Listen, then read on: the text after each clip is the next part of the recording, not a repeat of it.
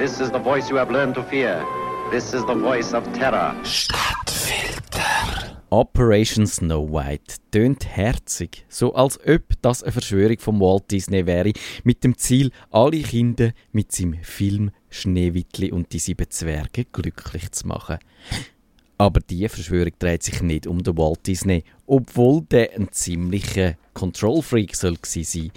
Operation Snow White, das ist eine wahre Verschwörungstheorie und ihrem Zentrum steht ein Amerikaner, der eine deutlich verschrobenere Fantasie hat als der Vater von Mickey Mouse und dem Donald Duck. Ein Kontrollfreak ist aber auch er. Er, der L. Ron Hubbard. Der Mann hat in den 1930er Jahren Science-Fiction-Geschichten geschrieben. Er hat die im Pulp Magazine veröffentlicht.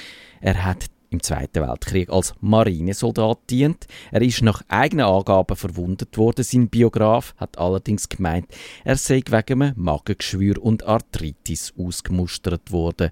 Nach seinem Kriegseinsatz ist der L. Ron Hubbard unter den Erfinder gegangen. Er hat sein E-Meter entwickelt, wo den Schmerz von Tomaten messen wenn die aufgeschnitten werden. Dann in den 1950er Jahren hat der Hubbard ein wirklich einträgliches Geschäftsfeld entdeckt. Er hat sich angefangen für Religion zu interessieren. Er hat das Buch Dianetik geschrieben. Das erzählt von unserem menschlichen Potenzial, wo wir nicht mal ansatzweise ausreizen. Das hat auch zu tun mit dem Xeno. Xeno, das ist ein galaktischer Herrscher, der vor vielen Millionen Jahren eine große interstellare Konföderation geleitet hat. Es hat in dieser Konföderation ein Überbevölkerungsproblem gegeben. Man hat darum die, die zu viel sind, auf die Erde gebracht. Dort sind sie in Vulkan eingesperrt worden und dann hat man sie mit Wasserstoffbomben ausgelöscht. Die Seelen von diesen ermordeten Aliens sind aber noch unter uns auf der Erde. Sie docken sich an uns Menschen an, sie blockieren uns und hemmen unsere Spiritualität. Wenn man heute bei den Kirchen der Scientologen so ein teures Kürzli macht, dann lernt man, wie man diese Seelen abschüttelt. Die Operation Snow White ist in den 1970er Jahren angelaufen. Es ist daraus die grösste Infiltrationsoperation in der Geschichte der Vereinigten Staaten geworden. Phasenweise sind es sage und schreibe 5000 verdeckte Agenten gewesen, die versucht haben, staatliche Institutionen, Konsulat und Botschaften zu unterwandern. Die haben Dokumente gestohlen und Wanzen platziert. Vor allem die IRS, die Steuerbehörde, ist ins Visier von der Operation Schneewittli geraten. Die Operation ist, so erzählt Wikipedia, auf die Initiative von L. Ron Hubbard zurückgegangen.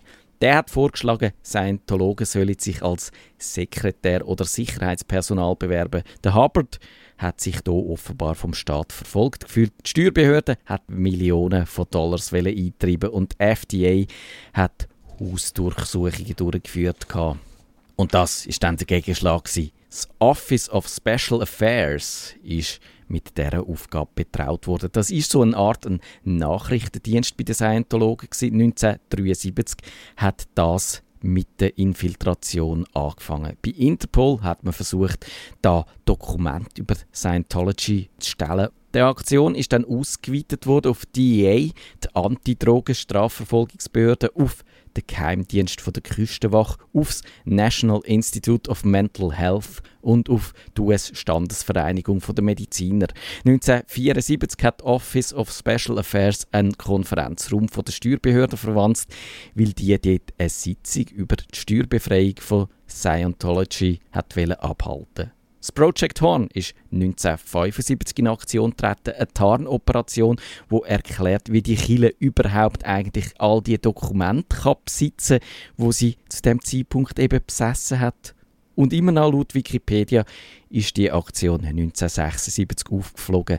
Da haben die beiden Special Affairs Mitarbeiter Gerald Wolf und Michael Meisner in der Bibliothek vom United States Courthouse wählen und dort ein paar Dokumente abzügeln und sie sind vom Bibliothekar erkannt worden. 1978 sind elf hochrangige Mitglieder von Scientology verurteilt worden, auch die Mary Sue Hubbard, die Frau vom Scientology-Gründer.